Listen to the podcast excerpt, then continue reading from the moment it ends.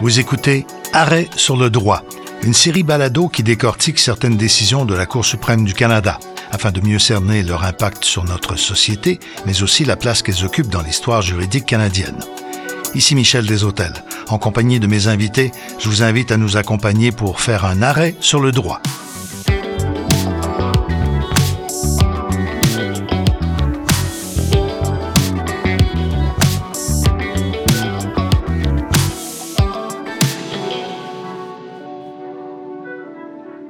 La Cour suprême statue qu'une loi québécoise différant l'accès à l'équité salariale des femmes travaillant dans des milieux à prédominance féminine porte atteinte au droit à l'égalité garanti par la Charte, mais refuse de l'invalider. En 1996, le Québec a adopté une loi qui obligeait tous les employeurs comptant 10 salariés ou plus à faire en sorte que les femmes obtiennent l'équité salariale au plus tard en 2001. L'équité salariale s'entend d'un salaire égal pour un travail de valeur égale.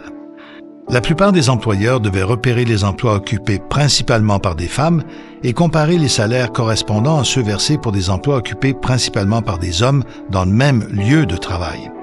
Un problème demeurait toutefois, on ne pouvait déterminer les ajustements salariaux requis dans le cas des femmes qui travaillaient dans des secteurs dépourvus d'emplois à prédominance masculine, permettant la comparaison. Évaluer l'équité salariale dans ces milieux de travail était difficile. Le Québec a donc accordé à sa commission de l'équité salariale un délai pour trouver une solution. Les femmes qui travaillaient dans des secteurs à prédominance féminine ont donc attendu six ans de plus que celles qui travaillaient dans des secteurs à plus grande mixité pour obtenir l'équité salariale. Des syndicats ont fait valoir devant les tribunaux que le délai était discriminatoire vis-à-vis -vis des femmes en cause. Le juge de première instance a conclu que le délai ne portait pas atteinte aux droits des femmes à l'égalité, car la distinction établie par l'État n'était pas fondée sur le sexe, qui est un motif de discrimination énuméré dans la Charte canadienne des droits et libertés, mais tenait plutôt à l'absence de groupe de comparaison masculin. Et la Cour d'appel du Québec lui a donné raison. La Centrale des syndicats du Québec a porté cette décision en appel devant la Cour suprême du Canada. La Cour suprême a rejeté le pourvoi. La juge Rosalie Siblerman-Abella, au nom des juges majoritaires de la Cour sur ce point, a conclu à la violation des droits des femmes à l'égalité. Selon elle, le délai s'appliquait à un groupe qui avait fait l'objet d'une discrimination systémique fondée sur l'idée que le travail des femmes a une valeur moindre que le travail des hommes. Différer l'accès de ce groupe de femmes à l'équité salariale était discriminatoire parce que c'était maintenir un désavantage historique sur le marché du travail. Les motifs invoqués par l'État pour justifier le délai n'étaient pas utiles pour décider s'il y avait eu discrimination, mais ils l'étaient pour décider si le délai était justifié. La juge Abella et trois autres juges ont conclu que le délai était justifié, car il visait à réaliser l'objectif important de trouver une bonne solution au problème de l'iniquité salariale. Cet avantage à long terme l'emportait sur le préjudice à court terme. Pour revenir sur cet arrêt important de la Cour suprême du Canada, important au moment où euh, l'arrêt est rendu, mais dans la durée aussi et jusqu'à aujourd'hui encore, mes deux invités, maître Dalia Gesualdi-Fecto est professeur de droit à l'École de relations industrielles de l'Université de Montréal, elle est chercheur au Centre de recherche interuniversitaire sur la mondialisation et le travail, et maître José Gervais, elle est associée au bureau de Gowling WLG à Montréal elle y est chef du groupe Travail, Emploi et Droits de la personne. Elle conseille et représente plusieurs employeurs internationaux et nationaux devant les tribunaux pour les questions du droit du travail et de l'emploi. Alors, mesdames, d'abord bonjour. Bonjour. Bienvenue. Alors, décision extrêmement importante et qui montre que euh, en justice, comme dans d'autres domaines, il faut donner le temps au temps. Parce que dans le fond, cette, euh, cette histoire se retrouve devant la Cour suprême du Canada, parce qu'en 1996, le gouvernement du Québec, répondant à des pressions de partout évidemment, a décidé de créer une loi sur l'équité salariale pour essayer de casser la discrimination dont les femmes étaient de, façon manifeste victimes depuis longtemps dans plusieurs secteurs du travail. Sauf qu'il faudra des années avant qu'on en arrive à cet arrêt, et puis en plus à l'exécution ensuite des décisions du tribunal supérieur du pays. Est-ce que effectivement, euh, maître Gervais, c'est euh, la partie euh, qui peut être un peu agaçante, tiens, du point de vue de l'extérieur, en se disant mais comment est-ce possible que ce soit si long alors que ça semblait une chose si évidente? Euh, c'est sûr que quand on parle de droit à l'égalité, ce sont des questions là qui euh, mettent en cause euh, des droits fondamentaux. On avait aussi un régime là, qui était quand même novateur parce que vous l'avez mentionné, ce qui est en cause dans cette décision-là, c'est la question des femmes qui travaillent dans des milieux où il n'existe aucun comparateur masculin. Donc, on avait une situation quand même qui était très, très euh, particulière et qui s'inscrit aussi, là, également, je pense, on peut le mentionner, dans un contexte social et politique euh, qui était particulier. Puis, on sait que pour se rendre jusqu'au plus haut tribunal du pays, évidemment, il a fallu qu'il y ait tout d'abord des contestations mises de l'avant ici par des associations euh, de salariés qui travaillent dans des milieux où justement euh, ce sont des milieux à prédominance féminine d'une part, mais également où on ne retrouve pas d'emploi à, prédominance euh, masculine. Donc ici, on avait des syndicats qui œuvrent dans le milieu de la petite enfance, les CPE majoritairement. Et donc le temps de, traverser les différentes instances, Cour supérieure, Cour d'appel, évidemment, donner la chance là, à la Cour de, se prononcer. C'est ce qui explique euh, les délais qui effectivement sont importants. Et on reviendra tout à l'heure sur les conditions particulières dans ces milieux de travail-là, d'ailleurs, qui expliquent une partie de la décision partagée du tribunal. C'est très intéressant, ça aussi. Alors, Maître Jésus Fecto, on vient d'évoquer le fait que ça arrive dans un climat social euh, particulier. Il y a une sensibilité euh, bah, dans beaucoup de nos sociétés occidentales. Au Québec, en tout cas, le débat court depuis des années. On réclame, et pas seulement chez les syndicats, mais ailleurs dans la société aussi, une action pour corriger une discrimination qui est systémique. Je pense que le mot là devrait s'appliquer. Euh, effectivement, les conditions étaient parfaites pour qu'on invite tout le monde à réfléchir et à statuer. Tout à fait. Alors, je pense qu'il faut effectivement regarder cette décision-là dans le rétroviseur de l'histoire. L'entrée massive des femmes sur le marché du travail débute à partir des années 60 et s'accélère. Or, historiquement, et je dirais c'est encore le cas aujourd'hui, les femmes font face à des iniquités salariales pourquoi? Parce qu'elles occupent des emplois qui sont moins valorisés. Moins valorisés parce qu'on considère ces emplois-là comme étant le prolongement du travail qu'elles font à la maison. Des emplois à caractère relationnel. Donc, un premier pas, déjà, si on prend le contexte québécois, est fait qu'en 1975, on adopte la Charte des droits et libertés euh, au Québec qui prévoit une norme à l'effet qu'on a un droit à un salaire égal pour un travail équivalent. Ce qui se passe, euh, toutefois, vous l'avez évoqué, le caractère systémique, il faut adresser la question euh, de l'équité salariale dans une perspective systémique. Or, ce que la charte permettait à cette époque-là, c'était des recours individuels. Donc, c'était vraiment d'y aller dans une perspective de plainte, un traitement individuel. Or, il fallait envisager la question de l'équité salariale dans une perspective proactive et dans une perspective systémique. Donc, la persistance des injustices, la persistance des enjeux d'iniquité salariale euh, avec lesquels composaient les femmes, eh bien, ont poussé les organisations syndicales, les groupes de femmes à se mobiliser pour justement demander l'adoption d'une loi pour prendre des mesures afin d'atteindre à terme l'équité salariale. Cette mobilisation-là, elle est importante, elle perdure tout au long des années 80 et elle culmine, je dirais, avec une grande marche qui a été quand même très connue pour les gens qui étaient euh, qui étaient adultes à cette époque-là, la, marche du pain des roses en 1995, qui avait vraiment l'objectif de dénoncer l'état de pauvreté euh, dans lequel plusieurs femmes se trouvaient et demandait, entre autres, une loi sur l'équité salariale, loi qui a été adoptée à l'unanimité euh, par l'Assemblée nationale en 1995. 96.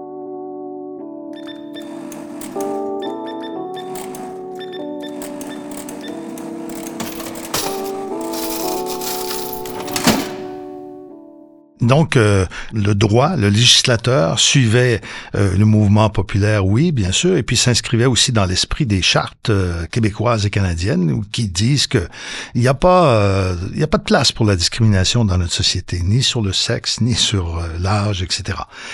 Sauf que dans les faits, et on, on, le voit, Maître Gervais, entre l'intention du législateur et puis l'effet de ces lois, il peut y avoir euh, hmm, quelque chose qui coince. Et dans ce cas-ci, l'application de la loi, des bons principes euh, dans, dans cette loi sur l'équité salariale, va poser vite des problèmes parce qu'on n'arrive pas justement à trouver des équivalences partout. C'est pas aussi simple que ça. Travail égal, euh, salaire équivalent ou travail équivalent, salaire égal, euh, ça s'applique pas partout. Donc, entre la charte et la loi, il y a quelque chose, deux bonnes volontés qui vont dans la même direction, mais qui peuvent s'opposer finalement. Oui, tout à fait. Et pour comprendre cet aspect-là, je pense que c'est important de bien comprendre euh, à quoi réfère le concept d'équité salariale.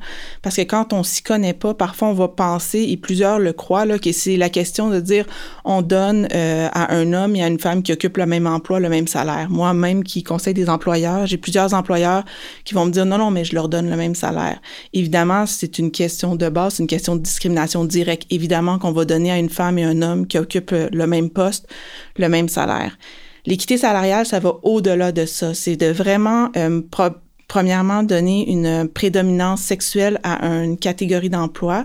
Donc, par exemple, si on prend les éducatrices en centre euh, de la petite enfance, ce sont là des emplois à prédominance féminine. Pour quelles raisons? Parce que historiquement, ils sont associés euh, à un stéréotype euh, qui est davantage féminin.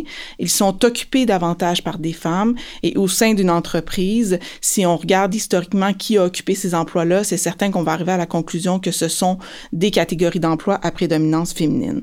Donc, il faut faire cet exercice-là de prendre chacune des catégories d'emplois au sein d'une même entreprise. Et ça, c'est important parce que c'est pas un exercice d'équité externe. C'est pas de s'assurer, comme par exemple dans le cas du salaire minimum, que toutes les entreprises donnent un salaire équivalent. C'est vraiment au sein d'une même entreprise. Si je prends mes euh, mes catégories d'emploi à prédominance féminine et je les compare à mes catégories d'emploi à prédominance masculine, donc je vais comparer mon éducatrice euh, en service de garde ou euh, en CPE à un mécanicien. Si j'ai un mécanicien, ce serait surprenant que j'aille les deux dans la même entreprise.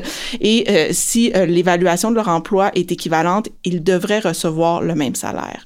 La problématique qu'on a dans ce dossier-là qui s'est rendu jusqu'à la Cour suprême, c'est que dans certains milieux, il n'y a aucune catégorie d'emploi à prédominance masculine. Donc à ce moment-là, sans exporter des structures salariales ou des, des échelles de traitement de d'autres entreprises, il fallait trouver un moyen au Québec de permettre à ces femmes qui occupent des emplois dans des entreprises sans comparateur masculin d'accéder à l'équité salariale.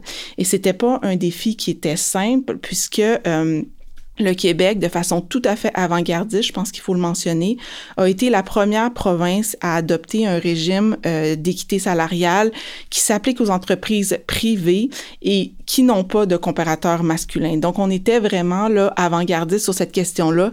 Évidemment, la conséquence était qu'il fallait trouver une façon d'y arriver. Le principe ou l'idée, l'objectif était présent, mais après ça, il fallait donner aux législateurs là, le temps de, de trouver la solution qui permettrait d'atteindre l'équité salariale dans ces milieux particuliers-là où il n'y a pas de comparateur masculin. Trouver le temps. Vous avez eu la bonne expression, puis le temps, on l'a mis. D'ailleurs, il il y en a qui diraient que c'est toujours pas réglé dans plusieurs endroits, mais euh, et, et, ça joue dans le, le cas qu'avait à traiter la Cour suprême là, parce que entre la décision disons, universelle sur les valeurs portées par la loi sur l'équité salariale et l'application dans des milieux particuliers où il n'y a pas de comparatif, il a fallu faire une étude et ça a reporté les décisions de plusieurs années. En fait, euh, grosso modo, on peut dire que pendant six ans à peu près, euh, la décision ne s'est pas appliquée à plusieurs travailleuses québécoises parce qu'on n'avait pas encore les échelles, on n'a pas trouvé la mécanique. Et ça, alors là, euh, on se retrouve avec une Cour suprême qui veut faire une chose, mais en même temps ne peut pas la faire appliquer de façon universelle. Autrement dit, le bien est commun et collectif large va un peu à l'encontre du bien d'un plus petit groupe, mais quand même très important, celles qui ne sont pas couvertes. Tout à fait. Ce qu'il faut comprendre, c'est que évidemment les milieux c'est plus complexe. Euh, Maître Gervais l'a dit, c'est les milieux où il n'y a pas de comparateur masculin. Donc on a voulu, en adoptant la loi, laisser un délai pour adopter un règlement justement pour tenter de trouver une solution dans les milieux où il n'y a, a, pas de comparateur masculin. Sans revenir sur l'ensemble des étapes très techniques, ça a créé un délai comme vous l'avez dit, entre le moment où, où les milieux où il y a un comparateur masculin et les milieux où il n'y a pas de comparateur masculin, une période de six ans.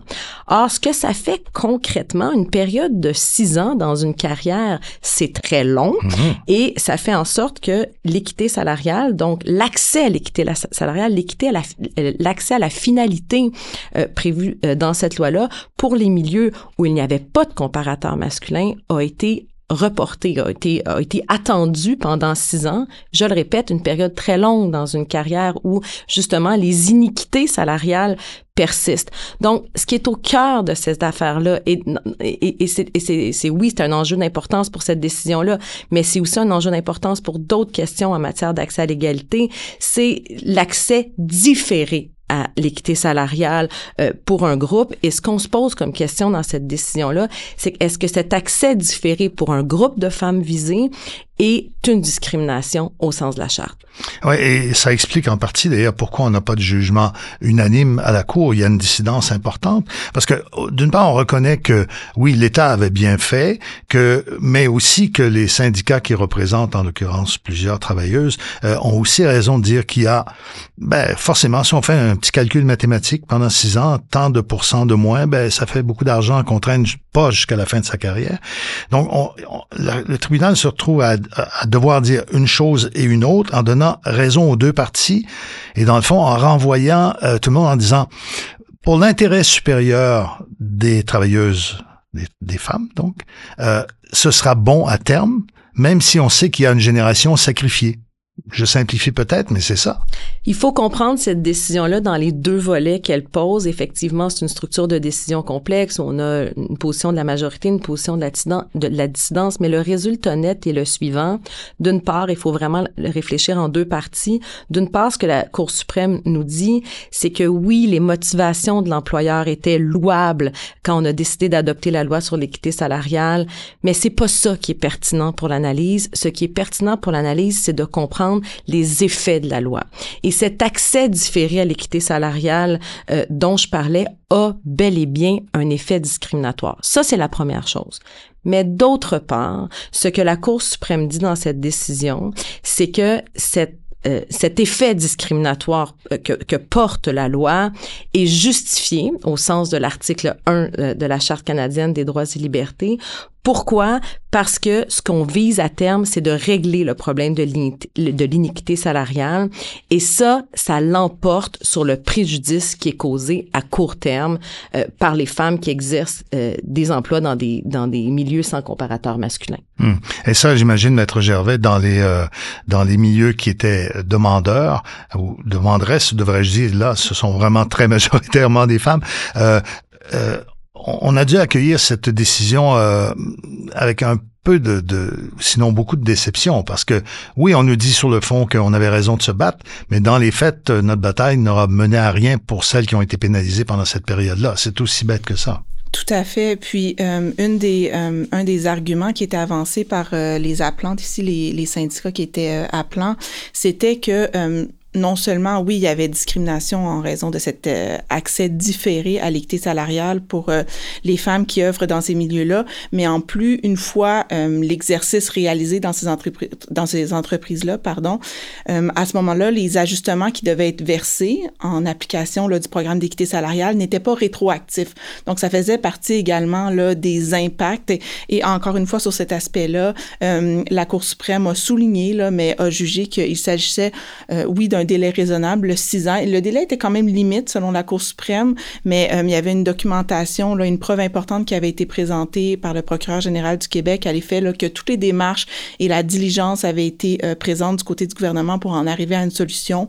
Et on a jugé que de ne pas prévoir d'effets rétroactifs parce que de prévoir des ajustements rétroactifs dans cette situation-là aurait été d'imposer un fardeau quand même important aux employeurs parce que les employeurs, avant de savoir quelles sont leurs obligations, ils ne peuvent pas réaliser l'équité salariale. Normalement, dans le régime actuel, en matière d'équité salariale, les ajustements vont être rétroactifs lorsque l'employeur est en retard dans ses obligations. Donc, pour pénaliser ce retard-là, il va y avoir une rétroactivité avec des intérêts. Mais là, c'était pas le cas ici. Les employeurs ne pouvaient pas, avant que le règlement ne soit adopté et qu'ils le mettent en application, réaliser l'équité salariale dans leur entreprise sans comparateur. Donc, ça explique euh, un petit peu la décision. Et je pense que ce qui est intéressant euh, quand on regarde les décisions qui ont été rendues euh, par les différentes instances, c'est que l'analyse est quand même euh, très, très différente, celle qui a été faite par la Cour supérieure, même si le résultat est le même. Pour les associations de mandresses, je pense que l'analyse qui a été retenue par la Cour suprême vient valider tout de même l'existence d'une discrimination, ce que la Cour supérieure et la Cour d'appel n'avaient pas fait en disant non, non, la distinction qui est créée est une distinction qui est basé sur le fait que ces femmes-là travaillent dans des milieux sans comparateur. Ce n'est pas une distinction basée sur un motif prohibé qui est le sexe. Et ici, euh, pour la majorité, la juge Abella est venue dire que non, non, il s'agit bel et bien d'une discrimination. Et euh, pour cet élément-là, je pense que c'était quand même une victoire, là, au moins au sens moral, pour les associations euh, qui étaient appelantes. Donc, on peut dire que c'est un arrêt de la Cour suprême du Canada qui confirme la bonne foi des deux parties dans l'affaire. Ça, c'est toujours important parce que qu'on gagne ou qu'on perde, il faudra à la fin respecter la décision de la Cour suprême du Canada. Et c'est important qu'il y ait une adhésion, qu'on puisse s'accrocher à quelque chose. Donc là, les deux parties ont agi de bonne foi. Euh, la solution est imparfaite, on s'en rend compte. Euh, il y aura des pénalités à traîner ou à payer pour celles qui malheureusement faisaient partie de groupes pas faciles à, encadrer euh, dans les réglementations de la nouvelle loi, mais en même temps, pour l'avenir, on, on, protège ce, ce principe-là et la charte aussi qui assure la non-discrimination.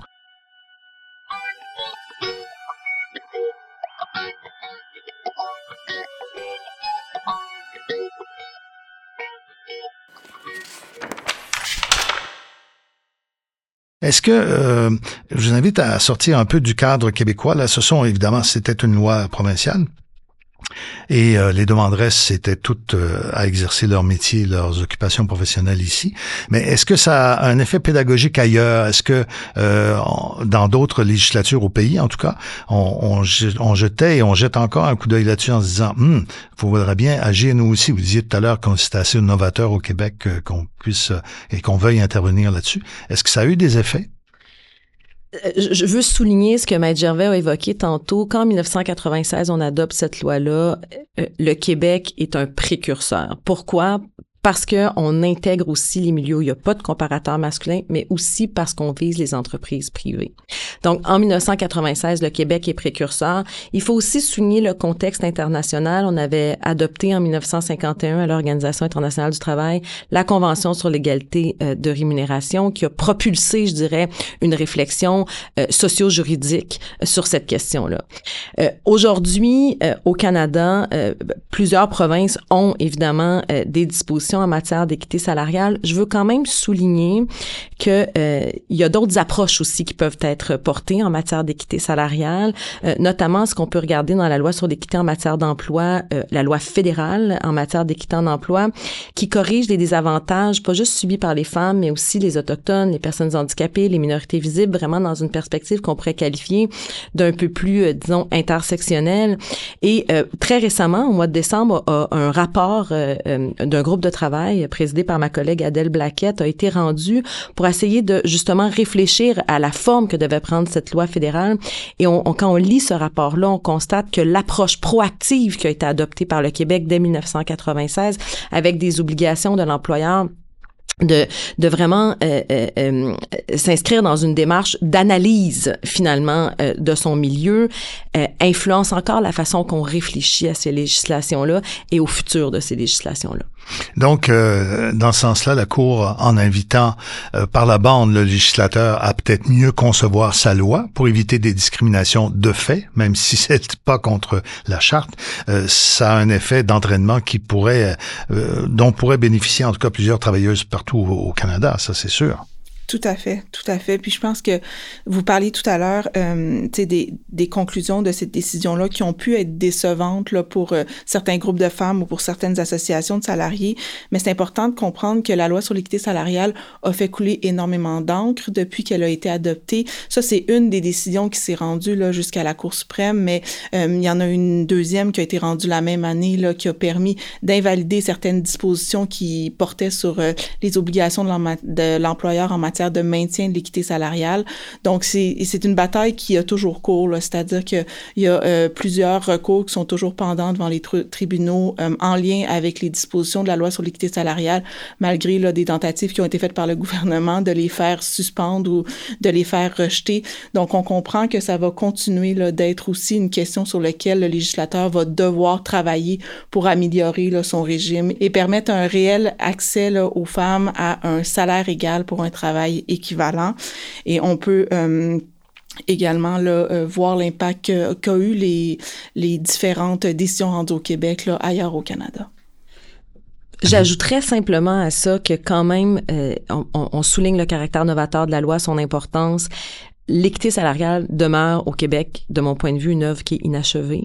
Pourquoi? Parce qu'encore aujourd'hui, si on regarde les chiffres de 2022, l'écart salarial entre les hommes et les femmes s'établit encore autour de 12 et euh, que, euh, comme l'évoquait Maître Gervais, euh, cette loi-là fait encore l'objet de contestation par des associations syndicales contestations qui sont toujours en cours devant les tribunaux au Québec présentement pour justement tenter de, de la rendre la plus effective possible pour redresser euh, la vaste majorité des iniquités auxquelles font face les femmes. Oui, parce que si cet arrêt de la Cour suprême du Canada avait réglé en bonne partie euh, ce qui avait l'air d'être une incohérence entre une loi provinciale et la Charte des droits pour la protection euh, d'un groupe de citoyennes canadiennes, en l'occurrence les travailleuses du Québec en milieu où il y avait de comparateur masculin, euh, ça ne veut pas dire que ça arrête effectivement les situations d'injustice et les possibilités de recours et d'un éventuel retour jusqu'en haut de la pyramide juridique du Canada, c'est pas exclu.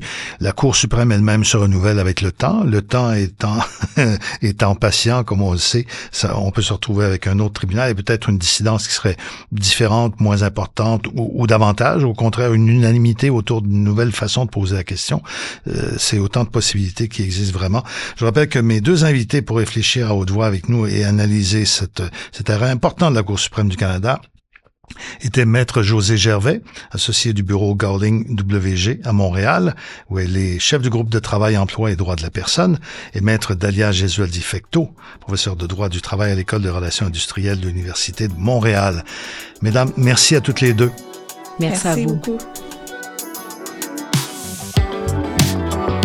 C'est maintenant la fin de cet épisode. Vous avez écouté le balado Arrêt sur le droit, quand le droit et l'histoire rencontrent des phénomènes de société.